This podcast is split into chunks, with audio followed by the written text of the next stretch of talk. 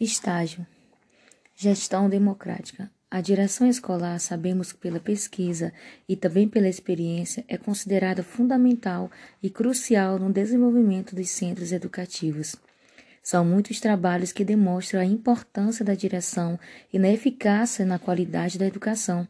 Cada dia, vê-se com mais clareza que o bom funcionamento de um centro docente depende, em grande medida, da capacidade do seu diretor.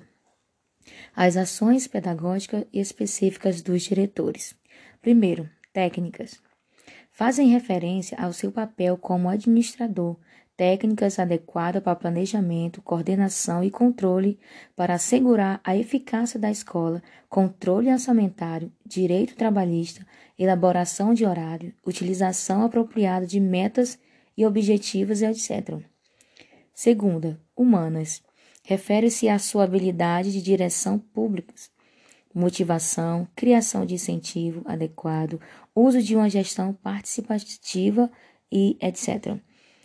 Terceiro, educativas.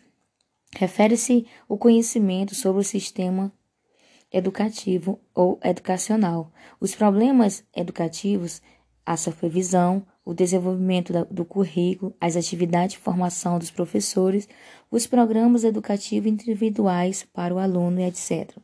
Quarto, símbolos. Refere-se com aqueles, que, com aqueles comportamentos que refletem aos demais o que os diretores acreditam importante e valioso para a escola.